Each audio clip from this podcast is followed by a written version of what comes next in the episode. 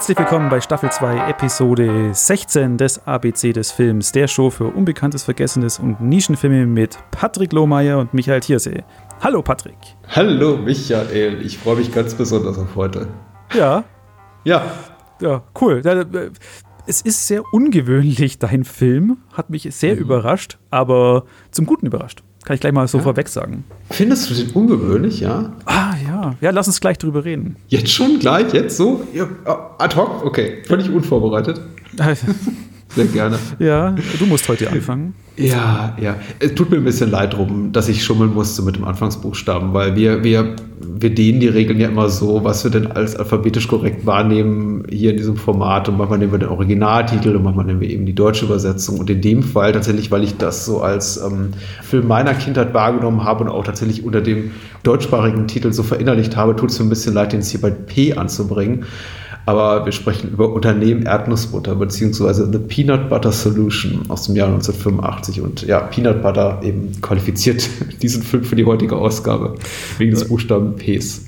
Und ich, ich wette mit dir, ich werde heute sicher einmal The Peanut Butter Falcon sagen. Ach so, ja. Immer, schon die ganze Zeit, wo ich danach gesucht habe oder halt hier ein bisschen kleine Recherche gemacht habe, immer auf diesen Peanut Butter Falcon reingefallen bin. Jetzt, wo du es sagst, Korrekt, ja, kann ich mir gut vorstellen. Da ich Peanut Butter Falcon nie äh, gesehen habe und auch keinen Bezug dazu habe, ist das natürlich, wird mir das nicht passieren, hoffe ich mal. Ich habe ihn auch nicht ah. gesehen, aber der war, der war so omnipräsent, so die letzten, das letzte halbe Jahr oder das letzte Jahr. Ja, äh, stimmt. Jeder hat ihn so gelobt und ging so durch die Bla ganzen Twitter, Film-Twitter und die ganzen Blasen durch.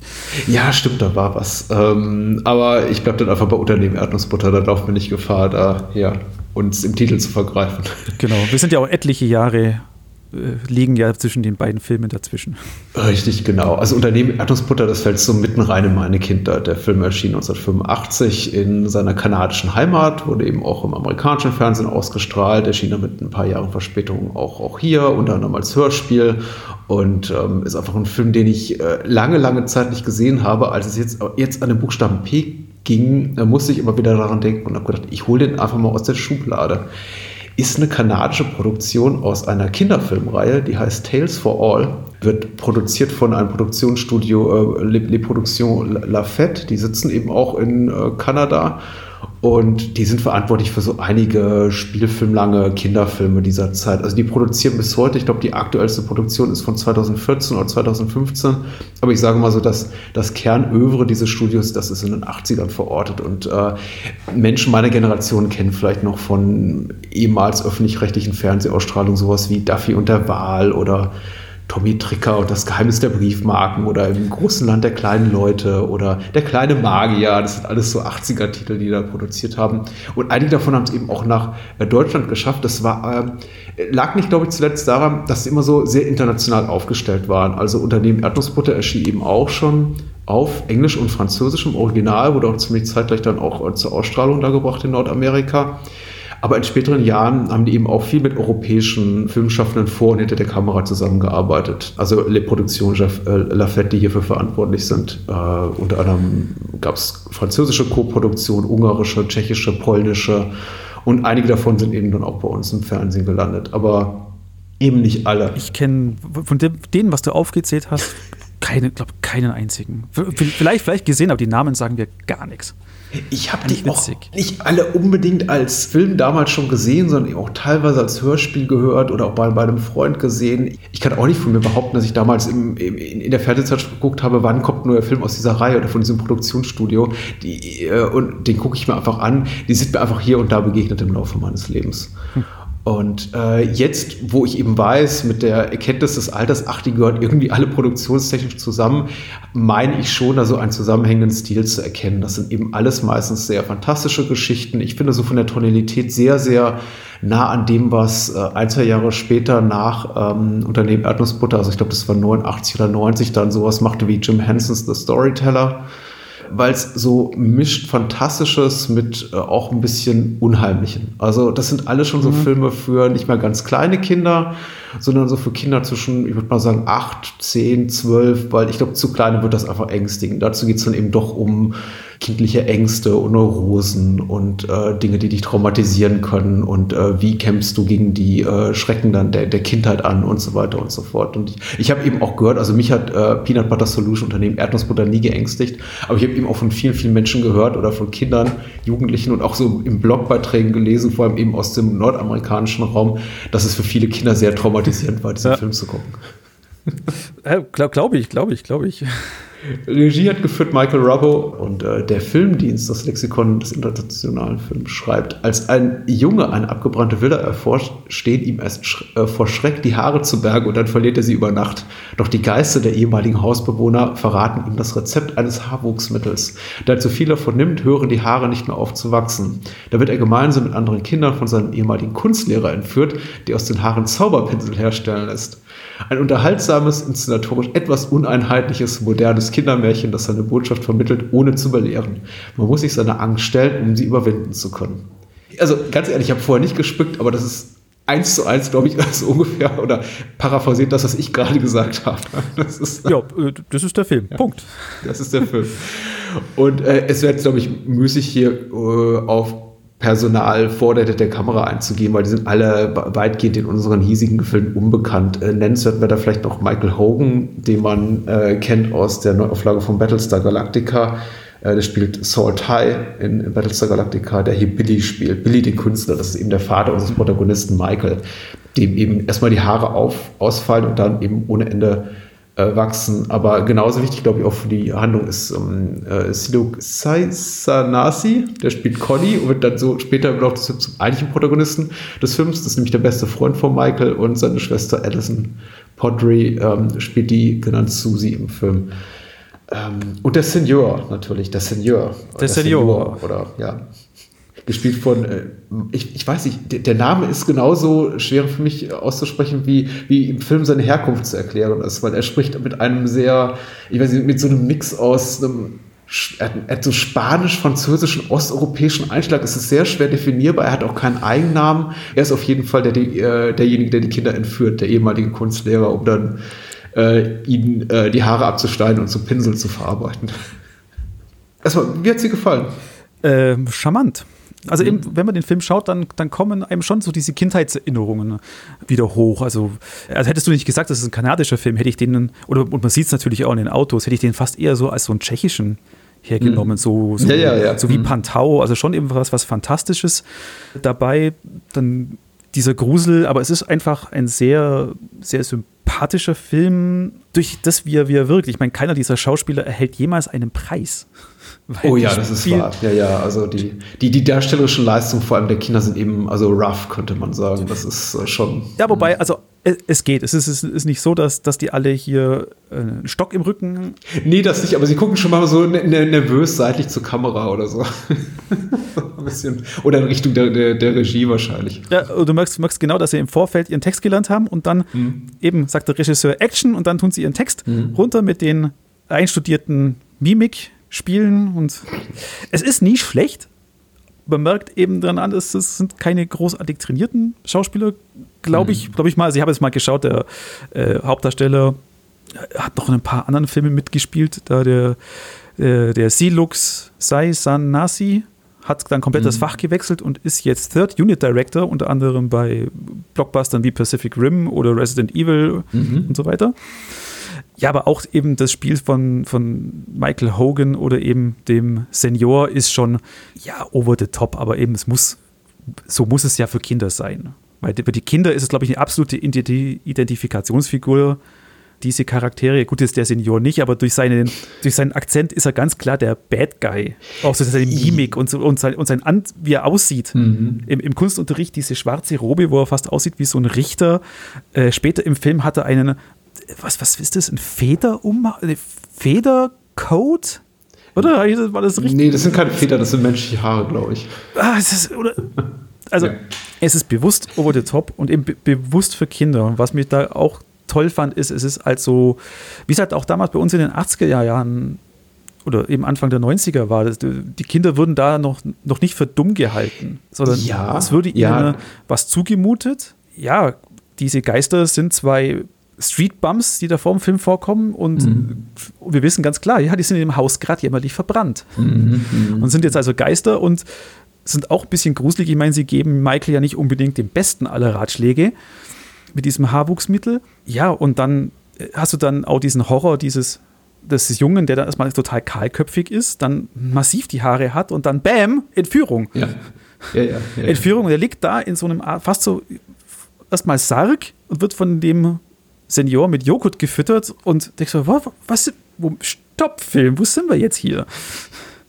Aber, aber eben, es ist für Kinder, glaube ich, schon ein tolles Erlebnis, der Film. Ich, ich glaube auch, was an dem Film eben besonders gut gefallen hat, ich glaube, er ist sehr, sehr unmittelbar, sehr, sehr nah an der kindlichen Psyche. Er versteht Kinder sehr, sehr gut. Also wenn man da so eine zeitgenössische äh, Referenz hernehmen müsste, dann sind es wahrscheinlich eher noch so am, am ehesten so die Studio Ghibli-Filme, die dem hier nahe kommen, weil man hat das Gefühl, das ist wirklich von Menschen gemacht, die sehr, sich sehr gut in die kindliche Psyche reinfühlen können.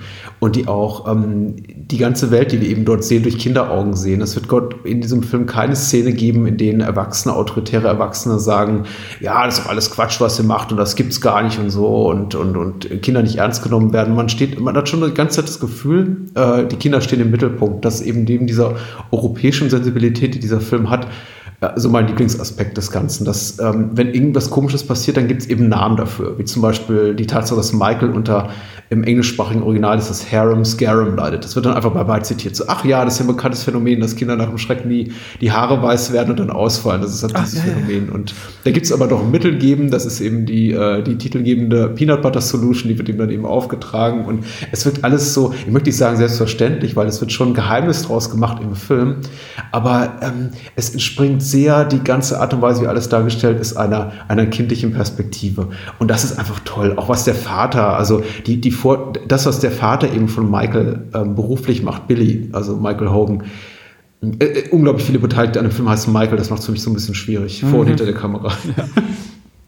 Ja. Auch was der beruflich macht, dass er eben Künstler ist. Ich glaube, das ist eben die Art und Weise, wie sich ein Achtjähriger oder ein Zehnjähriger einen Künstler vorstellt. Der Vater malt eben nur so ganz ultra triviale, sehr krude Katzenbilder. Vogel im Anzug. Vogelbilder, genau, Vogelbilder. Relaxing Bird, Well-Dressed Bird, Bird Singing to a Cat. Das ist wirklich so, der, der steckt wirklich knietief in so einem Kinderhumor drin und ich glaube, der wählt sich darauf, was die Erwachsenen eben so machen. Äh, und an keiner Stelle wird äh, jemals werden Kinder belehrt oder irgendwie nicht ernst genommen. Oh doch, an außer einer. Vom, ja, ja, ja, genau, du wolltest es gerade sagen, außer vom Bösewicht. Genau, außer vom Bösewicht. Im Und der ist deswegen eben auch der Bösewicht. Deswegen darf ja. er so da auch nicht sein. muss besiegt werden. Aber das mit dem Dialekt wollte ich noch sagen, also mit dem äh, dialektischen Einschlag, den er hat, ich fand ja ganz gut, dass es so undefinierbar war, äh, weil es natürlich auch sonst immer so das Geschmäckle hat von rassistischem oder vielleicht ein bisschen abgeschwächt xenophoben Humor. Und dadurch, dass es eben so wirklich komplett undefinierbar ist, woher er eben stammt und er eben auch keinen Namen hat, sondern eben immer nur der, der Senior ist, finde ich das auch eigentlich ganz, ganz vertretbar. Ja. Dass da nicht irgendwelche ähm, Stereotypen und Klischees bemüht werden. Ja, wobei am Schluss lösen sie es ja damit auf, wo sie, wo sie ja sagen, ja, er ist der, der, der Looney One von diesen vier Brüdern. Mhm. Sergio heißt er. Ja, aber ich sag mal so, er ist nicht dieser, dieser schnurrbartzwirbelnde äh, Fra Franzose mit der Baskenmütze, sowas eben. Er ist relativ nah dran. diese Art von Klischeebild, aber eben nicht so hundertprozentig, das macht es irgendwie ganz gut. Ich meine, weil ich, ich spreche so deswegen an, weil natürlich heute aus gutem Grund die Sensibilität seitens vieler Erwachsener äh, diesbezüglich, also was für, was für Filme aus den 80ern können wir unseren Kindern heute eigentlich noch zeigen, ähm, da schon so, da sind die, viele Menschen ein bisschen dünnhäutiger und ich finde mhm. zu Recht und ich glaube, der Film strotzt jetzt nicht vor unangenehmen Stereotypen, von denen man heutzutage sagen muss, so, uh, i, das kannst du eigentlich gar nicht mehr zeigen. Also da ist der Film sehr frei von, möchte ich mal behaupten. Ja, ja, genau. Ja. Das, also es, es hat ja auch diese, ja, diese, diese tolle, tolle Sachen. Also der Konrad, der eben sein bester Freund, das ist ganz selbstverständlich, dass der wie ein Erwachsener gekleidet ist mit seinem schicken mhm. Hut und Susi, seine, seine, seine, Schwester, im Bademantel der Mutter oft rumrennt mhm. und in der beiden dann eben dann auch Detektiv spielen. Also halt dieses Kind, wie man sich halt als Kind Detektiv vorstellt. Ich stelle mich an die Ecke mit meiner Zeitung, wo am besten noch zwei Löcher rein, rein sind und beobachte die Straße mit dem Bösewicht. Mhm. Wo ich dann als, als recht habe schmunzeln müssen. Sie sind ja mit einem Trichter und einem Schlauch und einer Packung Zucker dran und ich könnte, hätte schwören können, dass, dass sie dem Bösewicht Zucker in den Tank tun. Mhm. Stattdessen sie, versteckt sich der eine dann im, äh, im Kofferraum und tut mit dem Rohr Zucker auf die Straße streuen, damit die Susi ihm dann diese Zuckerspur folgen kann. Ja, sehr schön. Das, aber das fand ich, dachte, okay, das hat mich jetzt komplett überrascht. Das hätte was komplett anderes gedacht. Das ist eben dieses Kind, dieser kindliche Einfallsreichtum. Und das soll es natürlich auch, wenn die Erwachsenen mitspielen. Das tun die eben auch. Also insbesondere eben Billy, Michaels Vater, dann sagt so, und was habt ihr herausgefunden? Oh ja, uh. Und also das ist, äh, das, das macht einfach Spaß. Das liebe ich eben auch wirklich an dem Film. Für mich ist der, also das ist jetzt kein heimliches Meisterwerk. Ich möchte jetzt mal ab, abrücken, jetzt auch ein bisschen von dem Eindruck, den ich möglicherweise vermittle, dass Unternehmen Erdnussbutter ein, ein unentdeckter Meilenstein des 80er Jahre kanadischen Kinos ist. Nein, ist es nicht. Das ist jetzt nicht äh, kein Film für die Ewigkeit und der wird niemals in irgendeinem Museum eingerahmt hängen. Aber ich finde, es ist ein authentisch unterhaltsamer, authentisch magischer, sich magisch anfühlender Kinderfilm voller so Momente des, des Zaubers auch teilweise auch mit relativ simplen oder wirklich klassischen Tricks, aber eben in der Art und Weise, wie sie dargestellt sind, diese, die Matte Paintings, die da zum Einsatz kommen oder diese, mhm. diese Greenscreen-Nummer, wo dann der Senior da vor der Leinwand äh, äh, rumtanzt und handanimierte Bilder dann zeichnet, die dann halt so mit, mit ganz klassischer Zeichentrick-Animation dann dargestellt sind. Wobei das, das fand ich eine tolle Szene. Also, hat mir, also gerade diese, diese Szene war, mhm. war toll, auch gerade weil da, weil das zum ersten Mal der Senior eben sein, das andere Ich da so zeigt. Ja, natürlich. Also diese, dieser Unverstandene. Und alles, was er brauchte, war einfach nur, dass er das Verständnis für ihn, dass Leute Verständnis für ihn aufbringen. Ja, ist ja eine tragische Figur. Ne? Also ich muss auch immer so ein bisschen so, so Mittelding aus, aus Schmunzeln und irgendwie eine Träne wegdrücken, wenn er dann sowas sagt wie ihr I never had son, only had dog. Und ich dachte, ja, ach du, du armer Hund. Ich verstehe dich ja. Du bist, du bist ein einsamer alter Mann. Ist er ja. Er ist verbittert. Ja, natürlich. Also er lamentiert auch sein, sein, sein Dasein beständig. Das ist so der, der Charakterzug, der sich seinerseits sich durch den ganzen Film zieht. Er wird uns ja bereits vorgestellt als Kunstlehrer, der im Grunde gar nicht äh, seine künstlerische sagen wir mal, seine künstlerischen Bedürfnisse im Schulunterricht ausleben will und sagt dann so Sätze wie, ich kämpfe jeden Tag gegen die Vorstellungskraft, was man natürlich nicht hören will von einem Kunstlehrer. Aber er fand dann eben später, dass sie in andere Sachen umtreiben. Aber ich möchte jetzt auch nicht zu so viel spoilern. Ja, ich glaube, bei dem Film kann man gar nicht viel spoilern. Naja, es gibt auch so ein paar Momente, einfach, ich hoffe mal, die die Menschen auch selber für sich entdecken können und sich davon überraschen, überraschen lassen können. Der Film ist eben teilweise auch sehr, sehr simpel getrickst, aber es ist eben in, in einer Zeit entstanden vor digitaler Tricktechnologie und vieles musste da händisch gemacht werden, was man heute, glaube ich, mit Computern machen würde und was sie da an Sets gebaut haben und eben auch mit handgezeichneter Animation gelöst haben, das finde ich schon ja. finde ich schon sehr schön. Es erinnert mich, er versetzt mich eben auch ein bisschen zurück in die Zeit meiner Kindheit. Jetzt, jetzt für uns, die wir wir doch den einen oder anderen Film schon gesehen haben und das eine oder andere Filmhandwerk ja kennen, da habe ich schon auch schmunzeln müssen über die, über die Szene, als äh, Michael dann die, sein Haarwuchsmittel aufgetragen hat und in der Früh äh, dann, dann immer bei einem Schnitt seine Haare immer etwas länger werden und du, und du als erwachsener Zuschauer dran hockst und sagst, ja, das haben sie jetzt fünf Tage später gedreht, das ist eine Woche später, das ist zwei Wochen später. Einfach weil die Haare wieder ganz normal, natürlich wachsen. Ja. Äh, äh, genau. Aber eben für Kinder ist das wahrscheinlich toll. Wow, cool, so schnell sind die Haare wieder gewachsen. Toller Trick. Ja, natürlich, ja.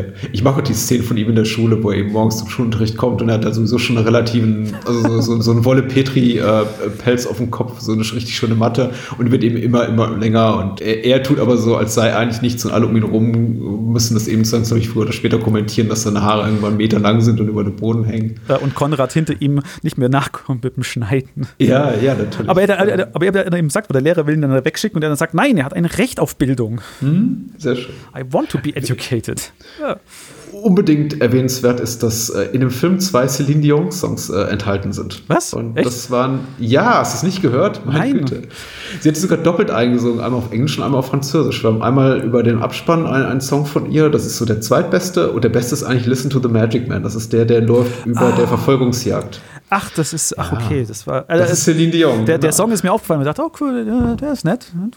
Aber ja, das, ist, ist ist mir nicht aufgefallen, dass es Celine Dion. Sie hat es einmal auf Französisch gesungen, eben für die Ausstrahlung im französischsprachigen Teil von Kanada und einmal eben für den äh, Rest Nordamerikas auf Englisch. Und äh, ich finde die Songs auch ganz süß. Also das ist auch wie, wiederum genau wie Bezug auf den Film gilt auch hier, das sind keine unentdeckten Klassiker, die man jetzt irgendwie sträflich vernachlässigt hat und die unbedingt ins Pantheon der, der Filmmusik gehören. Aber auch das sind wirklich hübsche Songs und es ist einfach nett mal zu hören, womit Celine Dion so ihre, ihre Karriere begonnen hat.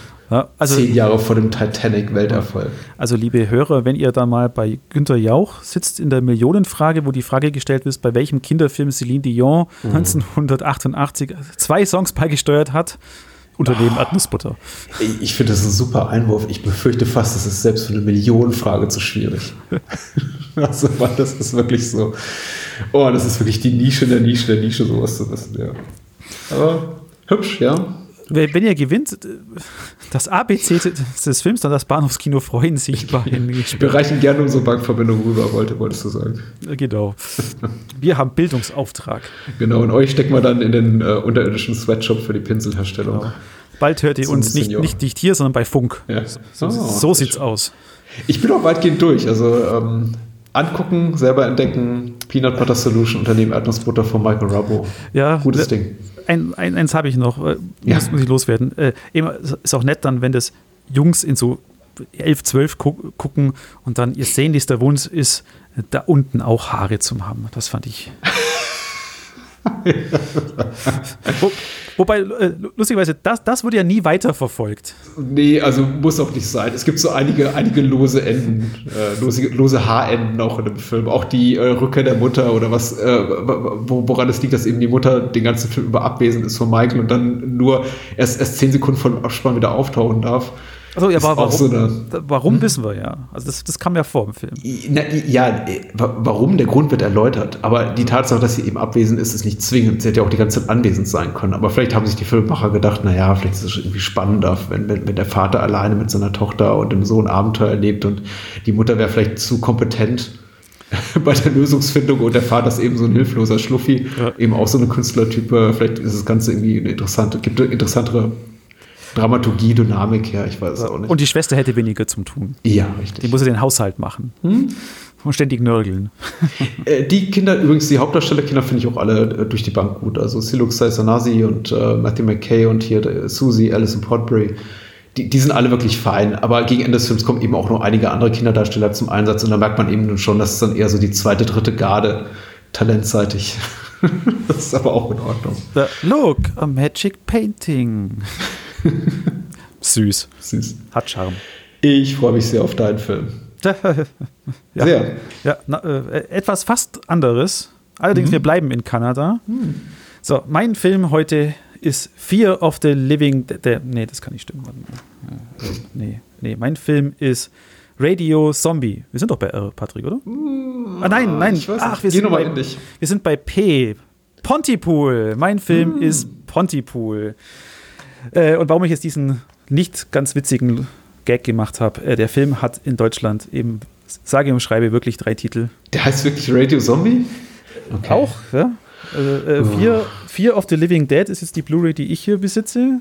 Ähm, mhm. Dann gibt es eben Pontypool und dann Ponty und dann auch Radio Zombie als Untertitel bei jeweils beiden. Okay. Wie gesagt, okay. Pontypool aus dem Jahre 2008 von Regisseur Bruce McDonald spielt in Ontario, und ich lese mal vor, was der Filmdienst kurz und knackig dazu zu sagen hat. Bei einem kanadischen Provinzradiosender gehen besorgniserregende Meldungen über merkwürdige Ereignisse im Städtchen ein. Bürger rotten sich zusammen, das Aggressionspotenzial steigt und den Radiomachern dämmert, dass der Ort von einem Virus heimgesucht wird, der die Menschen in Zombies verwandelt. Sie wissen allerdings nicht, dass der Virus durch die Sprache übertragen wird witzintelligente Variante des Horrorgenres, die eine babylonische Sprachverwirrung als Ursache allen Übels darstellt und damit Kritik an unserer mitunter gedankenlosen Kommunikationsgesellschaft übt. Die kammerspielartige, in, die kammerspielartig entwickelte Geschichte ist im Wesentlichen auf einen Raum und vier Personen beschränkt. Ich war gerade so ein bisschen entsetzt, ehrlich gesagt, weil die so im Vorbeigehen einfach den, den größten Spoiler des Films gleich zu Beginn genannt haben. Ja, ja.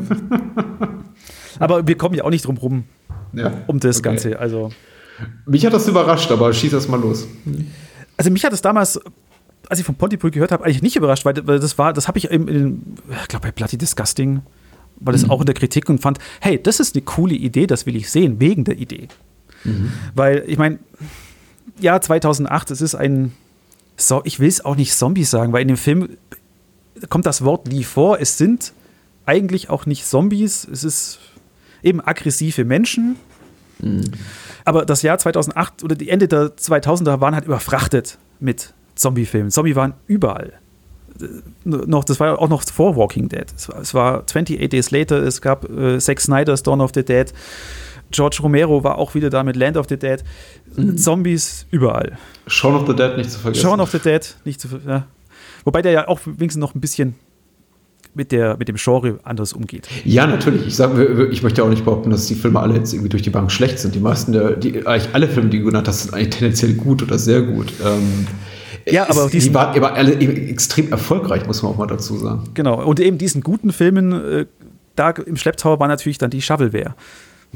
Das regt mich jetzt auch am meisten hier auf, weil im Pontypool bei uns ist absolute Ramschware. Es ist ein eben Fear, the Fear of the Living Dead mit einem ganz schrecklichen zusammengestellten Cover. mit, mit, einem, mit, mit einem Text drauf, sei bitte leise, sonst musst du sterben. Da, da, da, da, da stellst du mir die Haare zu Berge. Der, der, der, Film wird, wird verramscht. Die DVD ist, oder die Blu-ray ist nicht, nicht die, die beste Qualität. Mhm. Die Untertitel sind furchtbar. Eben äh, kriegst du in jeder Ramschkiste, es gibt den in diesen berühmten Jetzt hier, fantastische Filmbox Teil 1, nur für 9,99 mit vier Filmen. Hm. Und das wird es eigentlich echt nicht gerecht, weil ich finde ich find Pontypool richtig, richtig gut. Ähm, mir gefällt dieses, so Kammerspiele gefallen mir eh total. Und vor allem, wenn die auch noch so gut inszeniert sind. Also gerade die ersten, ich weiß nicht, so die ersten 40, 50 Minuten, Patrick, die, die sind doch super. Die tun dich so reinsaugen in, in den Film, allen voran natürlich durch den großartigen Grant Messi, gespielt von äh, Stephen Hattie, auf den ich sehr eifersüchtig bin, weil ich möchte für den Podcast auch seine Stimme gern haben. ja, sehr schön. Hm. Bei ihm, Stephen Hattie ist da eine, eine, eine Präsenz in dem Film, eine, eine Bank. Seine Stimme ist ah, super smooth und, und dazu noch die anderen beiden, beiden Schauspieler. Äh, Lisa Hohl spielt die Produzentin dieser Fernseh, äh, dieser Radioshow Sydney Breyer heißt sie und Georgina Riley spielt äh, Laurel Ann, die ist die technisch, die ist für die Technik vor mhm. Ort verantwortlich und ist auch äh, vor kurzem aus Afghanistan zurückgekehrt und ist eben die Heldin von Pontypool.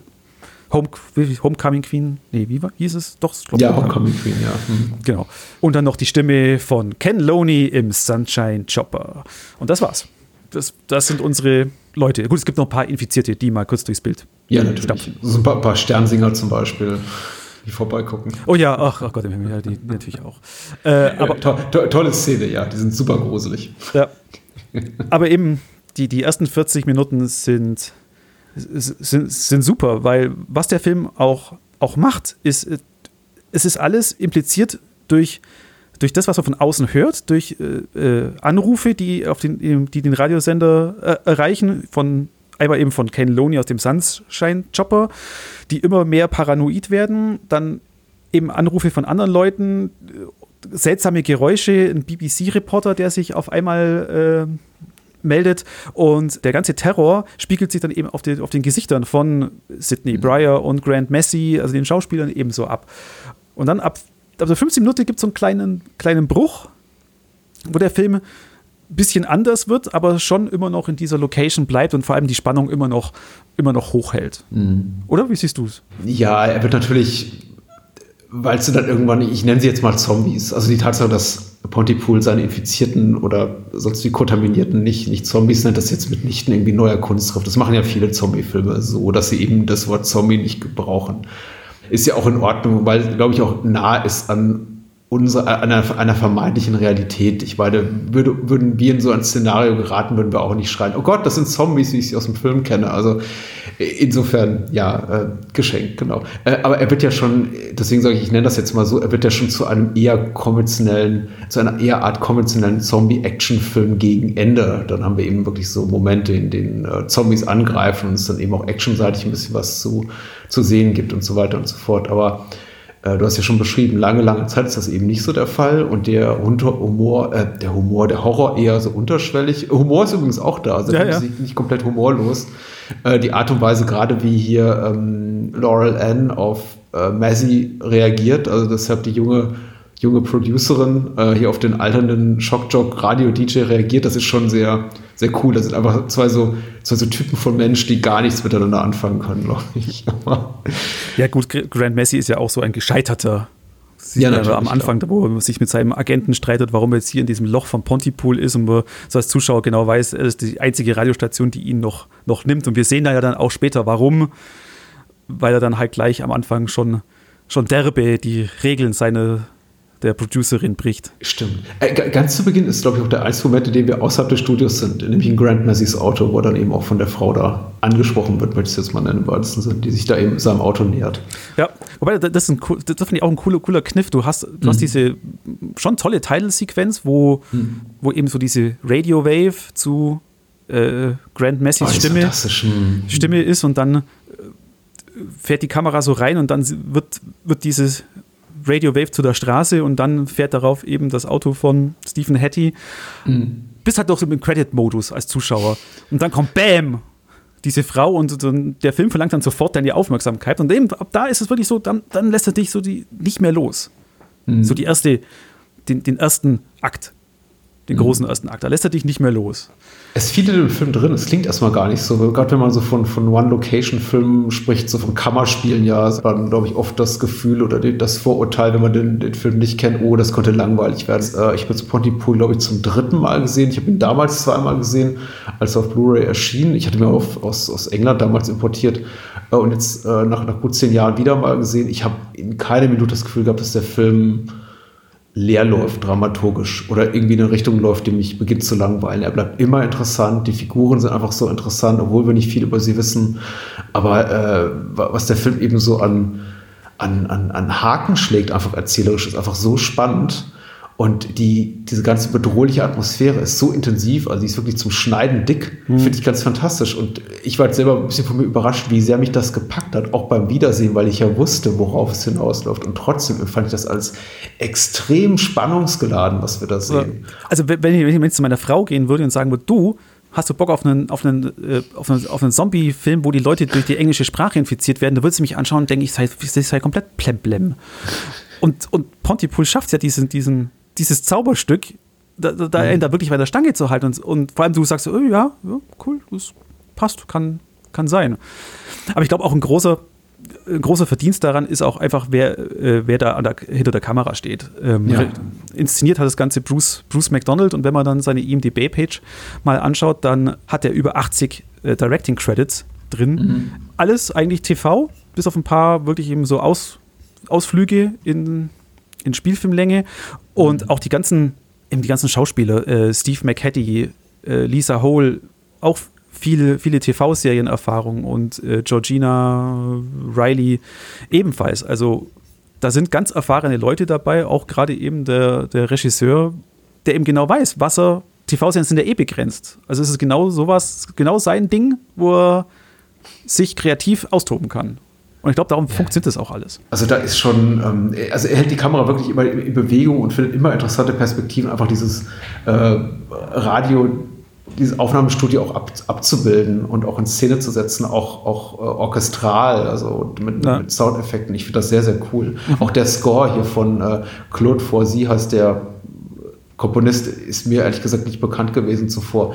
Der ist großartig, der ist unglaublich präsent auch teilweise. Manchmal drängt er sich regelrecht in den Vordergrund und ich werde fast erschlagen davon. Ja, aber es ist, pass es ist passend alles. Ja, es passt auf jeden Fall, weil natürlich auch der, der Film, glaube ich, auf der Ebene, auf der akustischen einiges bieten muss, um einfach auch ähm, zu überzeugen und auch diese, diese Intensität zu bieten. Weil am Anfang haben wir ja nicht viel, außer so einer ganz normalen Arbeitstaktsituation, alle kommen äh, quasi morgen ins Büro, so im weitesten Sinne, und mögen sich alle nicht so richtig und es ist alles ein bisschen merkwürdig, Wetter ist schlecht draußen, ich habe da eine komische Frau auf der Straße gesehen, aber ne, äh, trotzdem ist der Film spannend ab Minute 1 und da trägt eben auch die, die Musik einen wichtigen Teil zu bei.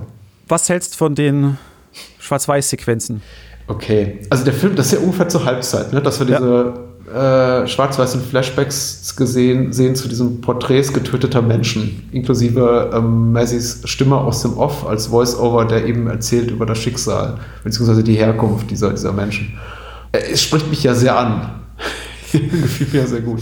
Äh, also, das habe ich jetzt komplett vergessen, dass diese, dass diese Sequenzen vorkamen. Es läuft so ein bisschen ich möchte mal sagen, erzählerisch so ein bisschen ins Leere. Also es ist irgendwie nicht zwingend. Also ich weiß ja nicht, ob es unbedingt zur, zur, Spannung beiträgt, aber ich fand es einen interessanten inszenatorischen Kniff. Ah, zur, Spannung fand ich es schon, weil, weil eben, es ist, es, diese Szene ist einfach so, so eerie. Also so, mhm. eben, du, du, du weißt auch als Zuschauer, schön, ja, sie, sie, sie ist so unnatürlich, weil woher, das kann er ja gar nicht wissen. Und warum, warum seht ihr es? Ja, ja, ja, ja, stimmt. Es hat sowas wie, ja, ja, so, so, so was. Außerweltliches. Ja, so. Richtig. Es hat was komplett Metaphysisches, genau. Im Grunde, als wäre Messi schon so eine Art Engel, der hinunterblickt, äh, after the fact und das Ganze nochmal so begutachtet und, und rekapituliert, was da war. Ja. In einer Welt, die es so nicht mehr gibt. Stimmt, ja, ja. Weil ich war, ich war jetzt auch so lange da, dabei, um zu sagen, also für mich wär, ist der Film jetzt weniger Zombie, sondern eher so in Richtung The Thing. Bis mhm. eben dann zu, diesem, zu dieser Sequenz, wo ich denke, okay, das passt, passt irgendwie nicht, nicht so ganz rein. Ist aber super interessant eigentlich. Diese Szene ist auch so gut geschrieben, durch die wir da einfach mit doch so einer tollen Stimme, aber eigentlich so emotionslos das hier vorliest. Hier so, Renate U, mhm. 42, würd, würde von ihrem Mann umgebracht, der dann zwei Minuten mhm. spät, der dann drei Minuten länger leben konnte, um das und das, bevor da er noch den und den mitgenommen hat. Äh, wo diese ganzen, diese ganzen Porträtaufnahmen, die, die, die fühlen sich ja quasi so an, als wären sie unbewegt, aber da findet ja Bewegung statt. Plus die Menschen, die sich darauf äh, befinden, die da abgebildet werden, die bewegen sich eben nicht, die verharren so in so einem Moment. Ja. Das sind auch sowas traumhaft, ja, albtraumhaftes. Und das sind eben auch alles so richtige Charakterköpfe. Die sind einfach toll besetzt, diese Figuren. Ja, das erinnert mich an diese, da gab es diese, ach, weiß man, wie der heißt, weiß ich so, diese American Photography Series, wo, wo die, wo eine Fotografin doch die, die, die, die, All, die Alltagsmenschen auf der, mhm. der Straße oder so einfach fotografiert hat. Also, das mhm. hat mich das auch so erinnert. Ich finde, das macht der Film eben auch sehr gut. Also ich, jetzt rein mit Blick auf die Prämisse des Films und das Genre oder das Subgenre des Zombie-Films, des Zombie-Horror-Films. Und Prämisse ist eben, äh, Radio Station wird belagert von, von Zombies oder Infizierten und ähm, die Menschen müssen, müssen um Überleben kämpfen. Klingt erstmal so an sich nicht uninteressant. Und der Kunstgriff ist eben das Ganze so künstlerisch aufzuladen, teilweise eben auch nicht offensichtliche Wege zu beschreiten. Hier, äh, was, was äh, Regisseur Bruce McDonald macht und seine Drehbuchautoren, äh, oder sein Drehbuchautor Tony Burgess der auch die Romanvorlage, glaube ich, geschrieben hat. Ja, das stimmt, der Film ist auf keine Das ist schon, also ich meine, das trägt eben dazu bei, dass Pontypool was wirklich Besonderes ist. Und das funktioniert nicht immer in dem Sinn, dass ich da sitze und denke, ach, das ist aber toll, das habe ich auch noch nie gesehen. Das macht den Film ja noch spannender, weil manchmal sitze ich schon davor und denke mir, ja, wirklich hätte das sein müssen, wie zum Beispiel bei diesem schwarz-weißen äh, äh Porträts der Getöteten. Aber ähm, es ist immer interessant, genau wie die Szene mit den Sternsingern danach oder die Tatsache, dass wir nochmal diesen, so eine Art Comic Relief Figur da reingeschmissen bekommen in Form dieses Doktors, Dr. Mendes, der hat wirklich, ähm, der mich wirklich an der Stelle an der, im Film, an der ich es nicht mehr erwartet hatte, richtig zum Lachen gebracht hat durch seine ähm, schusselige Art und Weise. I'm a doctor, we have to go now. Das ist so, ich dachte, was, wie, was? Er wirkt so, ich weiß nicht, äh, man, man, man möchte hoffen, er ist super kompetent, er wirkt aber auch so ein bisschen, naja, er ist offenbar auch schwer traumatisiert von der ganzen Situation. Das ist ja auch ein, auch ein netter, netter äh, Kniff, äh, mhm. den der Regisseur da ja macht, weil er, es gibt ja dann eben kurz bevor diese Schwarz-Weiß-Szenen sind, auch, so eine Szene, wo du denkst, oh, ist jetzt, ist jetzt unser Hauptdarsteller Messi mhm. infiziert, weil, da, weil es da ja auch so ein Aggressionsausbruch gibt und da bist du, wenn dieser Doktor da, da kommt, du weißt ja, er kommt von außen und er verhält sich ja komisch, ist, ist, ist er jetzt einer von denen? Ist, haben sie jetzt gerade die Gefahr ja, mitten ja. zu sich ein, eingeladen? Da bist du on edge und willst, willst aber auch sehen, wie es weitergeht. Also. Ja, du hast recht, das ist ja auch ganz wichtig. Du hast vollkommen zu Recht gerade The Thing angesprochen, also die Carpenter-Version von Thing. Ja, natürlich. Ähm, das äh, Element der Paranoia ist hier, glaube ich, unglaublich präsent. Das sorgt dir für die Spannung, weil, äh, wie sich eben auch dann herausstellt, ist die durchaus auch berechtigt. Hm. Äh, spätestens wenn Laurel Ann sich dann eben auch in eine zombie-ähnliche Kreatur verwandelt. Das ist aber auch eher so ein konventioneller Horrorfilm-Moment bis auf die Tatsache, dass es sich eben wirklich, wirklich schmerzhaft und unangenehm und auch teilweise, ich finde auch mitleiderregend durchaus anfühlte, weil diesem Schicksal der Opfer wird in den wenigsten Horrorfilmen so viel Beachtung geschenkt. Und wenn Laurel N. da sich wandelt zum Zombie, das tut ihm richtig weh. Das tat mir auch leid. Ja, ja, na, genau. So muss es ja, so ist ja guter, guter Horror. Aber in den seltensten Fällen haben Horrorfilme oder deren deren Macher oder Macherin wirkliches Mitgefühl mit ihren Opfern, mit ihren Figuren. Zumindest nicht denjenigen, die nur als Kanonenfutter im weitesten Sinne dienen. Aber in diesem Fall habe ich wirklich das Gefühl, die, die, also Autor wie Regisseur mochten ihre Figuren wirklich gerne und es tut ihnen wirklich leid, die gehen zu sehen irgendwann. Und vor allem, also wirklich, wirklich mit, mit äh, Stephen Hattie alles richtig gemacht. Das, mhm. Äh, ja, Stephen McHattie. Ja. Groß, eben großartiger Charakterkopf. Ja, genau, aber äh, du, du hast absolut recht, so als, als Mensch, der selber in einem akustisch unterwegs ist. Viel. Da ist man schon sehr neidisch auf diese Stimme. Ja, also nicht, nicht nur die Stimme, er so aus, auch von sich. Ich meine, sein Auftreten, ich meine, der ist halt immer That Guy. Wenn ich jetzt hier gucke, wo, wo war er hier? Bei Deathwish ist er Chief mhm. of Detectives. Bei The Fountain ist er Grand Inquisitor. Okay. So, einfach halt so ein Typ, der halt im Film ist und du weißt genau, ah, der Typ. Ja, ich, ich, ich erinnere mich an ihn aus zwei, drei Sachen, unter anderem History of Violence, wo er, glaube ich, einen der Handlanger spielt, die von Ed Harris aber ja, er hat eben auch diese, diese Statur, also diese, also IE spielt da auch so eine Art von, von modernen Cowboy, Großstadt-Cowboy-Typen ja. und äh, dieses etwas ausgemergelte Gesicht, der sieht eben wirklich aus wie einer, der jeden Tag drei, drei Päckchen Rothändle wegraucht. Und, Aber ohne Filter. Eine Flasche Whisky, ohne Filter natürlich und irgendeine Flasche Bourbon dazu trinkt und das, äh, das steht ihm sehr gut und macht ihn eben auch sehr, sehr filmtauglich. Ja, genau, History of Violence, genau, stimmt. Ähm, was ich noch jetzt noch abschließend äh, noch, noch gelesen habe zu, zu mhm. Pontypool, war auch ein ganz, ganz interessanter Ver Vergleich. Den haben sie dann eben gezogen zu, zu Romeros Night of the Living Dead, wo den Protagonisten auch nur das Radio als, einzige, als einziger Weg nach draußen so ungefähr ist. So ist auch hier das Radio der, der, dieses Kommunikationsmittel Nummer eins in dem, in dem Film. Fand ich ganz netter Vergleich. Ja, und äh, absolut treffend. Ich finde auch ganz gut, dass wir jetzt nicht so alles gnadenlos weggespoilert haben, was im letzten Drittel passiert. Da gibt es immer noch so ein paar Überraschungen. Ich glaube, da gibt's, es gibt immer noch so vier, fünf Sachen, die der Film macht, die dennoch überraschend sind. Ja, also, also, was ich jetzt nicht spoilern werde, was ich zum Beispiel echt, echt merkwürdig fand, aber auch echt, ähm, also twisted und äh, positiv überraschend war diesen Spin, den sie der Tatsache geben, dass irgendwann hat der Typ, der Außenreporter im Helikopter ins Gras beißt und statt seinen Tod zu lamentiert wird, das eben, lamentieren wird, das eben entsprechend kommentiert mit einer Sache, die total von rechts oder links außen kommt, mit der man überhaupt nicht gerechnet hat. das fand ich schon auch zum Beispiel super. Ja, und falls ihr Bock auf diesen Film bekommen habt, schaut die Credits ganz an. Sehr hübsch, sehr lohnt, ja. Aber das ja, ist aber, also, also, die, die, Menschen sind jetzt seit dem Marvel-Film darauf trainiert, irgendwie die, die Credits bis zum Ende zu gucken. Ja. sollte man auch hier tun. Ja. Nee, aber wirklich, also Pontypool ist, ist äh, habe ich absolut gern. Ein ganz toller, finde ich ein ganz toller Film, der zu Unrecht ebenso in dieser Bargain-Bin rein ist, weil für mich ist es einer der klassischen 2000er Horrorfilme. Da bin ich dabei. Cool. Ja, Patrick. Michael. Das war's mit dieser Sendung. Schade. Ja. Ja. Wir hören uns hier bald wieder. Genau. In zwei Wochen. Wochen. Wochen. Wochen. Wochen. Wochen.